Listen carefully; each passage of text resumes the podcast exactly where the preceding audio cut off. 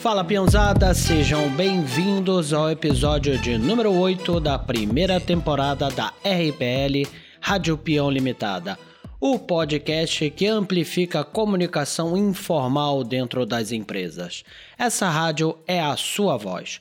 O tema dessa nossa primeira temporada é a maneira diferente de ver as coisas. Ao longo das minhas passagens profissionais, eu ouvi muito a palavra injustiça. Para falar a verdade, em todas as empresas que fui ou colaborador ou que fui empresário e líder.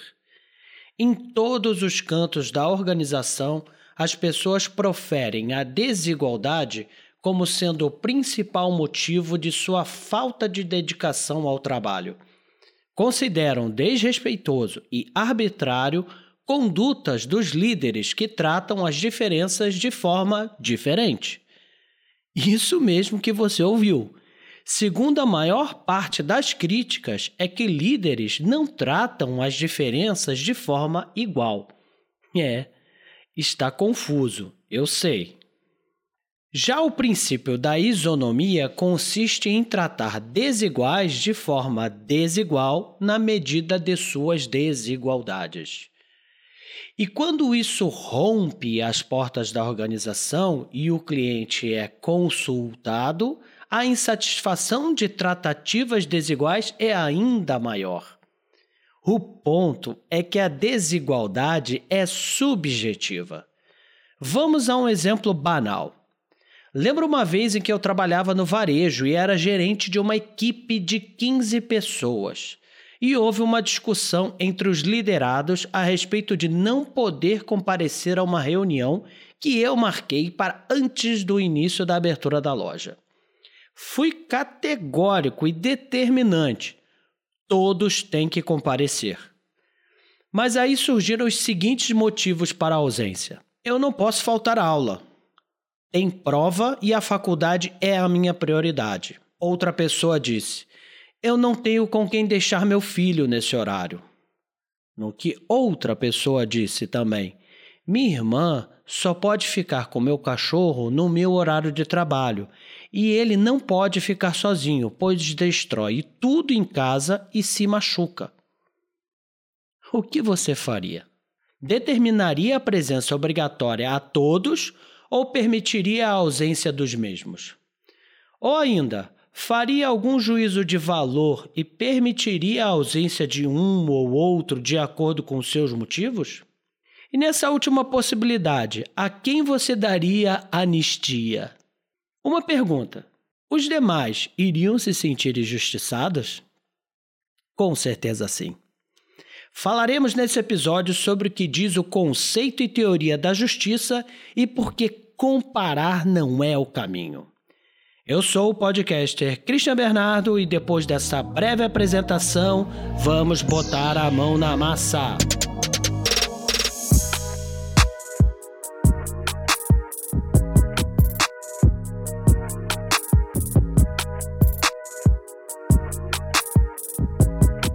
De acordo com Michael Sandel, em sua obra literária Justiça: O que é fazer a coisa certa, existem três concepções de justiça. A primeira delas é a utilitarista. O utilitarismo parte do pressuposto de que somos regidos por duas grandes áreas, uma associada à felicidade e ao prazer, e outra associada à dor e ao sofrimento.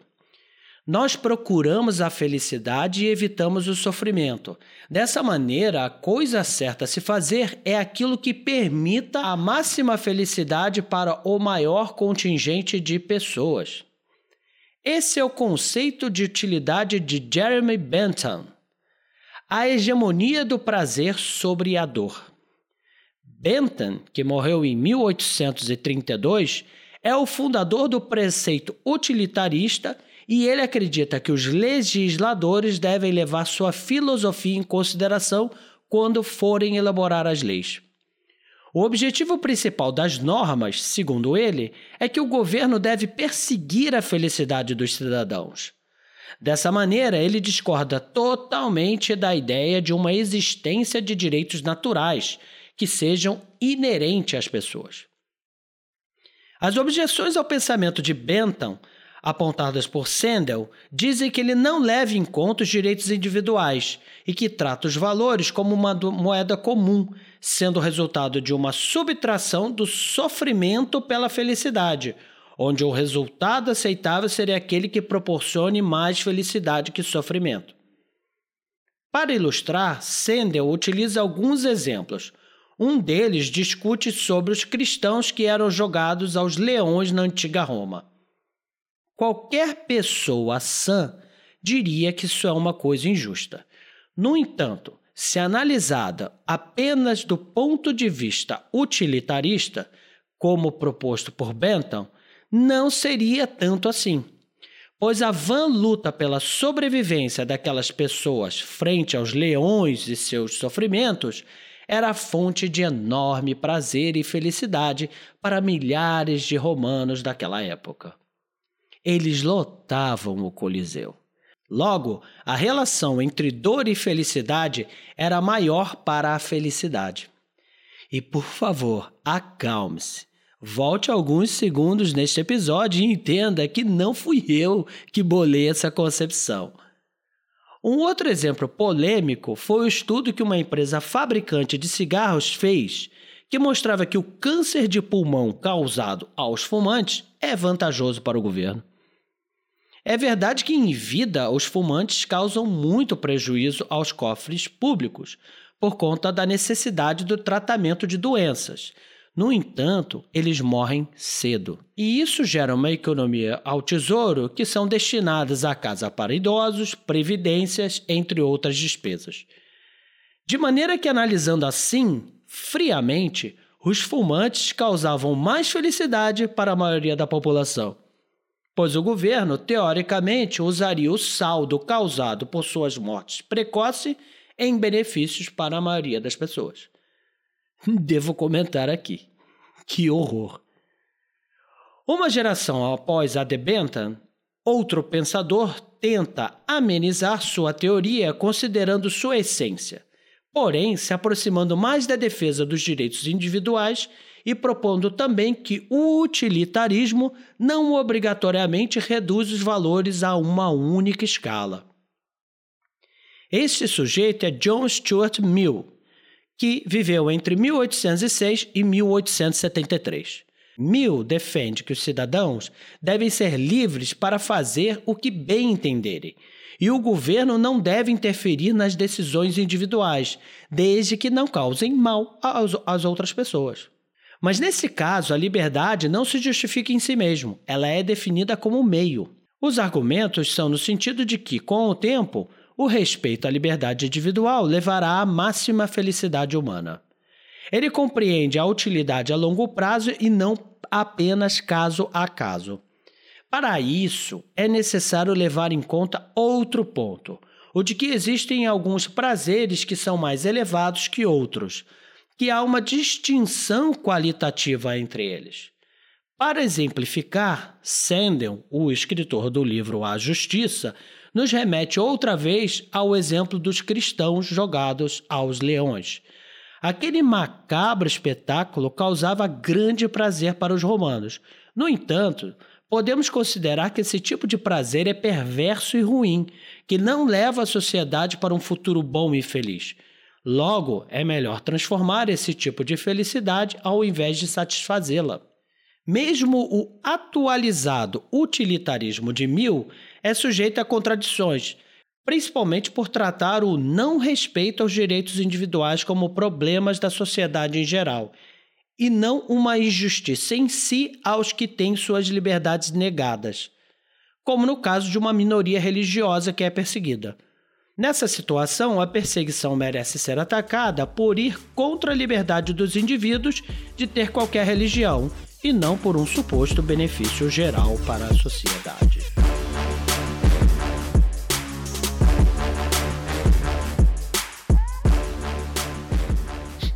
A outra grande linha de pensamento apresentada no livro é a ideologia libertária, que supõe que justiça sempre deve estar conectada à liberdade.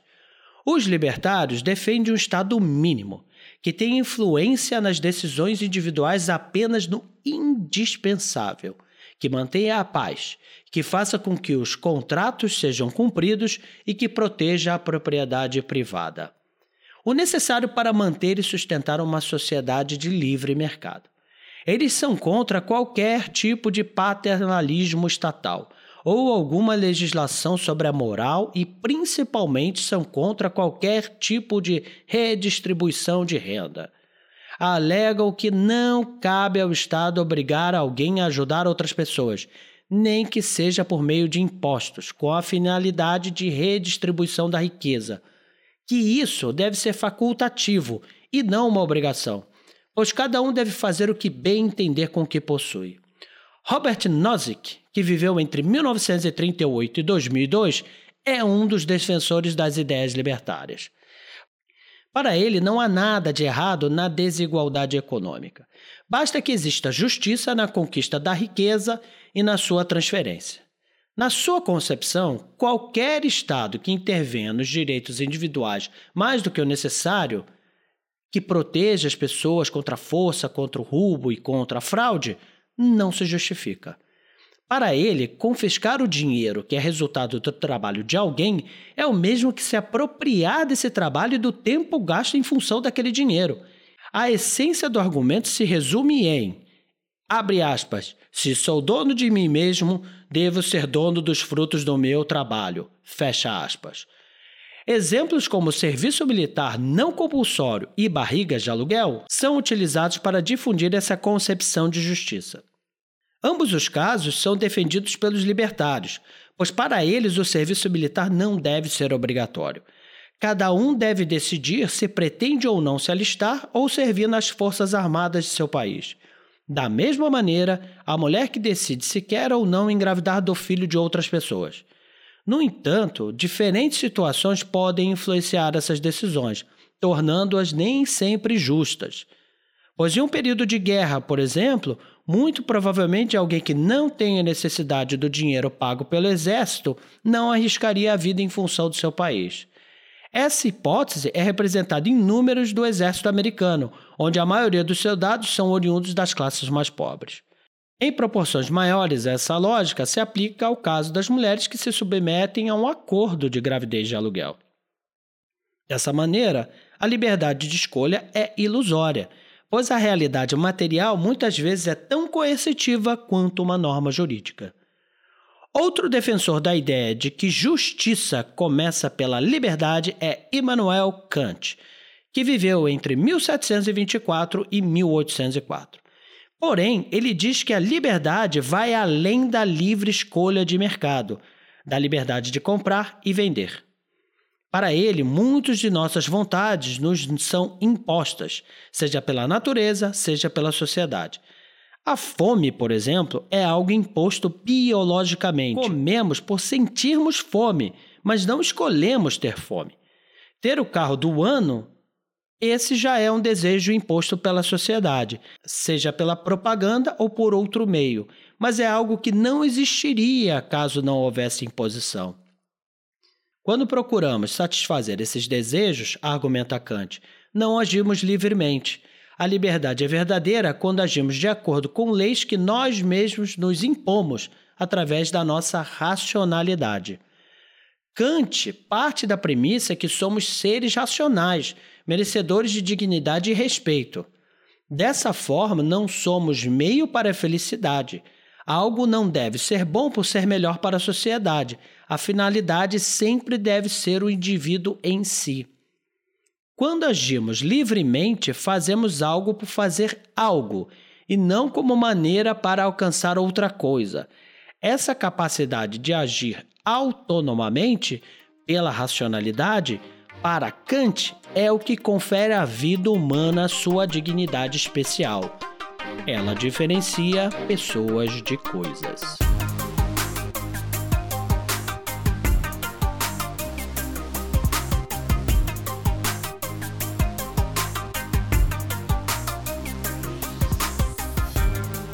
Outra concepção de justiça contida no livro é a de que ela é associada à virtude.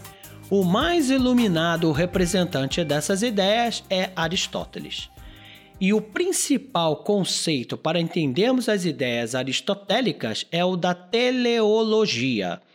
Para Aristóteles, todas as coisas têm uma finalidade, um objetivo a cumprir, isto é, teleologia que vem do grego telos, que significa propósito, finalidade ou objetivo. E as discussões que emergem dessa concepção passam pela questão da honra, da virtude e do mérito moral, inevitavelmente. Para Aristóteles, a justiça está em dar a cada um que merece.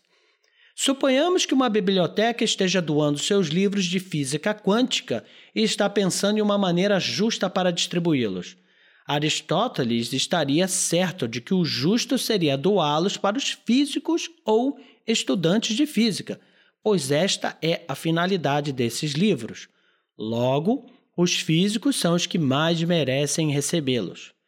Perceba que doar esses livros para estudiosos da área pode até proporcionar um bem-estar para a sociedade em geral.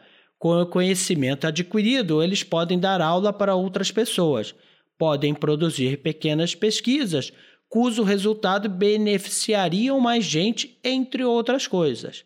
No entanto, os motivos para tal escolha não são esses, mas estão relacionados simplesmente com a finalidade dos livros. E Aristóteles vai pensar qual a finalidade política também.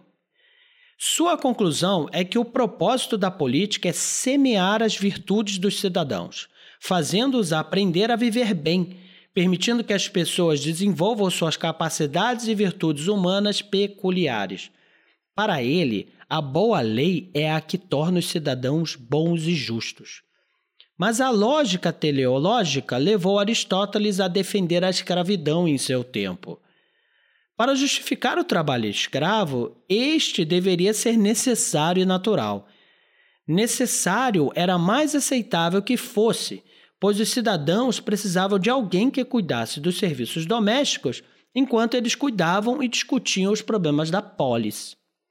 No entanto, ele também concluiu que existiam pessoas que eram naturalmente vulneráveis à escravidão.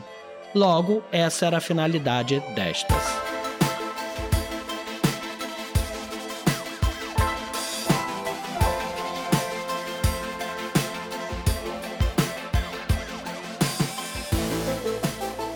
À justiça que está ligada à liberdade, temos ainda John Rawls, que se distingue dos demais apresentados até agora.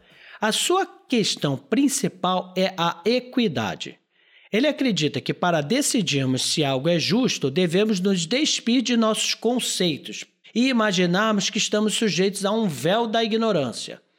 Isso faria com que não nos lembrássemos a qual categoria social pertencemos e sob essas condições, onde não saberíamos nossas vantagens e desvantagens, é que poderíamos escolher nossos princípios de maneira justa, através de um contrato hipotético. Para explicar melhor isso, irei trazer aqui uma das teorias da motivação muito estudada na administração, a teoria da equidade de Stacey Adams. A teoria da equidade é fácil de aprender e possui uma abordagem bastante intuitiva.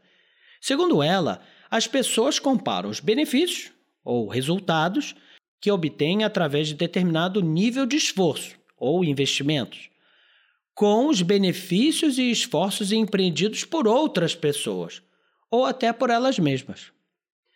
Ao comparar, as pessoas podem se perceber em uma das seguintes situações: injustiça por ser subrecompensado, quando a relação resultado/investimentos observada pelo funcionário é menor do que a que ele observa em casos de comparação. Nesse caso, o funcionário normalmente acha que ele mereceria mais recompensas. Equidade ou justiça. Quando a relação resultado/investimentos do funcionário é igual à observada nos casos que ele compara.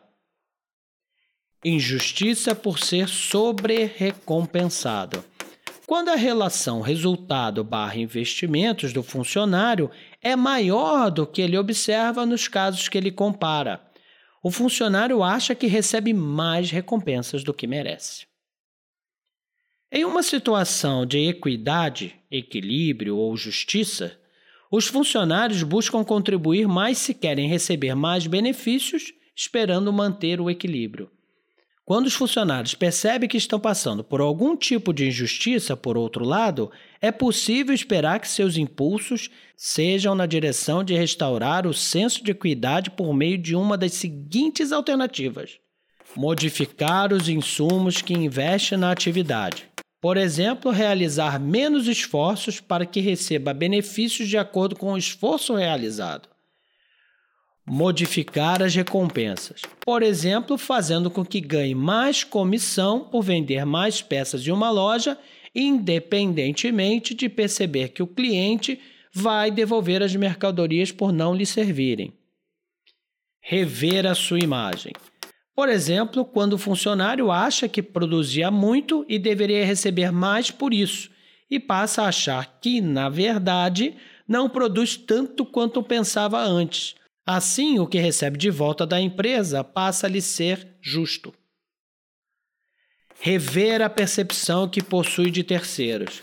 Por exemplo, quando o funcionário achava que recebia o mesmo que um colega que trabalhava muito menos, ele pode passar a pensar que, no fundo, o colega dele não trabalha tão pouco assim, a fim de justificar a mesma remuneração. Buscar outra referência. Por exemplo, quando o funcionário acha que a pessoa com quem ele está se comparando não é comparável à sua situação por algum motivo, levando o mesmo a se comparar com outro indivíduo. Abandonar a situação. Por exemplo, pedir para ser transferido de função ou até mesmo pedir demissão. Para a teoria da equidade, existem diferentes pontos de referência que os funcionários podem adotar quando estão fazendo essas comparações. São as seguintes: próprio interno. O ponto de comparação, nesse caso, é o próprio funcionário quando ocupava outra posição dentro da mesma organização. Próprio externo. O ponto de comparação, nesse caso, é o próprio funcionário quando ocupava uma posição dentro de outra organização. Outro interno o ponto de comparação nesse caso é outro funcionário que ocupa uma função dentro da mesma organização. Outro externo. O ponto de comparação nesse caso é outro funcionário que ocupa uma função em outra organização. Para terminar a visão dos pontos mais importantes dessa teoria, temos que considerar que a sua evolução tem se concentrado em buscar compreender o que seria a equidade ou justiça na percepção do funcionário. Nesse sentido, são três as dimensões de justiça que compõem uma quarta e última dimensão, conforme relacionado a seguir. 1. Um, justiça atributiva ou distributiva. Refere-se à percepção de que o resultado obtido foi justo. É o conceito clássico enfocado pela teoria da equidade. 2. Justiça processual trata da percepção de justiça no processo utilizado para determinar o resultado recebido. Envolve o sentimento dos funcionários de que eles exercem algum controle sobre os processos e de que explicações são dadas para as recompensas oferecidas pela organização. 3. Justiça interacional.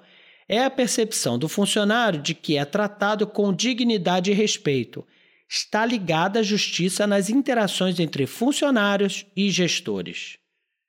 4. Justiça organizacional. É o resultado das três dimensões da justiça tomadas em conjunto. Trata-se da percepção pelo funcionário de que o ambiente de trabalho é justo como um todo para se trabalhar a tendência é se olhar a equidade cada vez mais com foco na justiça organizacional.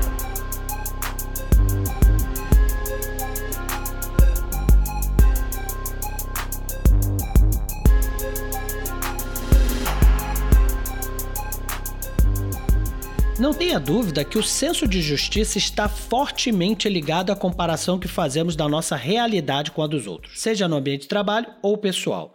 Isso é o que vimos até aqui. Uma busca incessante por justiça vai fazê-lo transbordar em um excesso de comparação, e isso é um grande problema.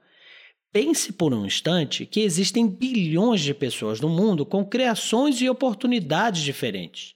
Mesmo que seja seu irmão gêmeo e idêntico, ele nasceu com talentos diferentes dos seus e tem oportunidades diferentes das suas.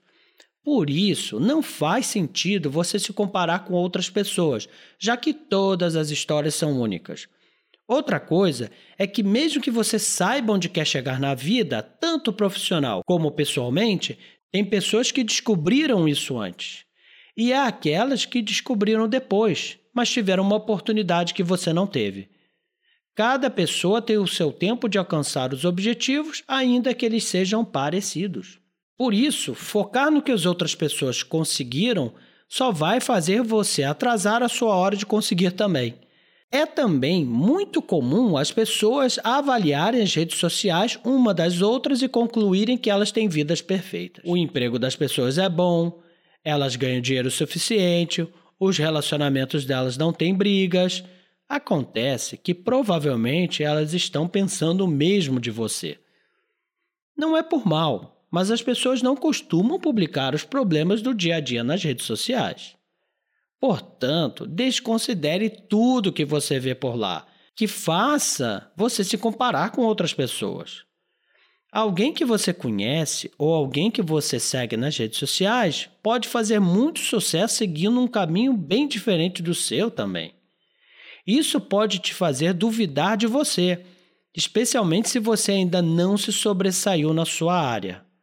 Contudo, Cada pessoa tem os seus talentos e dificilmente você conseguiria os mesmos resultados fazendo o que as outras pessoas fizeram, apenas deu certo para elas. Além disso, o que faz uma pessoa feliz pode não fazer o mesmo por você. E finalmente, assim como existe alguém melhor que você em algo, você é melhor que alguém em outra coisa. Portanto, ninguém consegue ser melhor em tudo e o tempo todo. Por isso, foque nos seus pontos fortes, ao invés de se comparar com pessoas que te superaram em alguma coisa. Alguém também te vê como uma pessoa que superou as outras. Dito isso, ficar parado se comparando e pensando que essa ou aquela pessoa estão em uma posição melhor não te tira do lugar que você está Apenas você pode fazer isso por si mesmo. Para elucidar todo esse episódio, deixo com vocês esse trecho do sexto filme de 2006 da saga Rock Balboa. Você está nervoso com a luta? É, tô assustado. Não parece. Eu não posso aparentar. Então você não tem que lutar. Mas eu acho que tem. Olha, viver com você não foi nada fácil. As pessoas me veem, mas pensam em você. Agora, com tudo isso de novo, vai acabar sendo muito pior. Não tem que ser, filho. Ah, mas vai ser. Por quê? Você tem muita coisa. O quê? Meu sobrenome? Foi por isso que arranjei um emprego decente. Por isso que as pessoas me tratam bem desde o começo. Agora eu começo a conseguir as minhas coisas. Eu começo a conseguir tudo sozinho. E isso acontece. Eu estou pedindo um favor a você. Desista dessa luta. Isso vai acabar muito mal para você e vai acabar muito mal para mim. Acha que eu prejudico você? Acho. Tá me prejudicando. Hum, essa é a última coisa que eu quero na vida. Eu sei que você não quer fazer isso, mas é exatamente o que tá fazendo. Não liga porque as pessoas pensam. Não te incomoda que as pessoas fiquem fazendo piadinhas de você e eu vou estar incluído nisso. Acha que isso está certo? Você acha?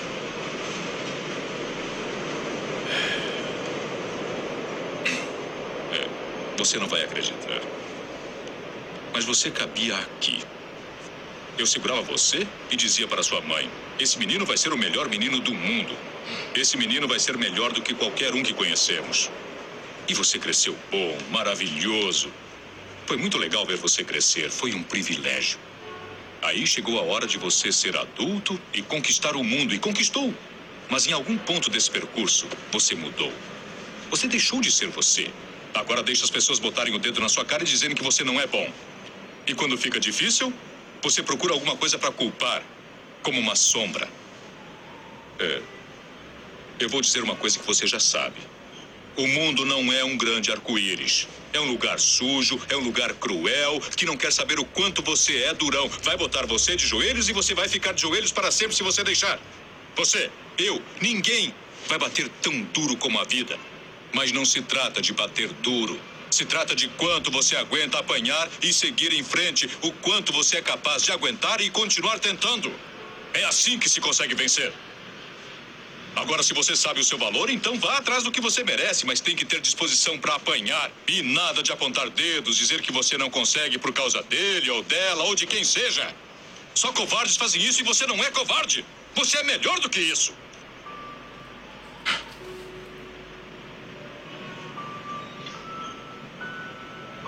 Eu sempre vou amar você acima de tudo. Aconteça o que acontecer. Você é meu filho, é meu sangue. Você é a melhor coisa da minha vida. Mas se você não acreditar em você mesmo, nunca vai ter uma vida.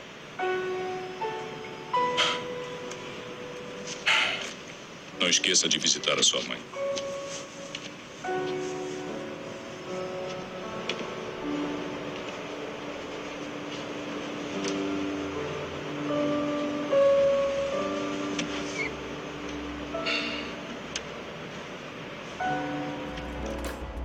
Rádio Peão Limitada é uma empresa produtora de podcasts corporativos que cria esse tipo de mídia para sua empresa ou para sua personalidade, transformando a Rádio Peão em parte da comunicação.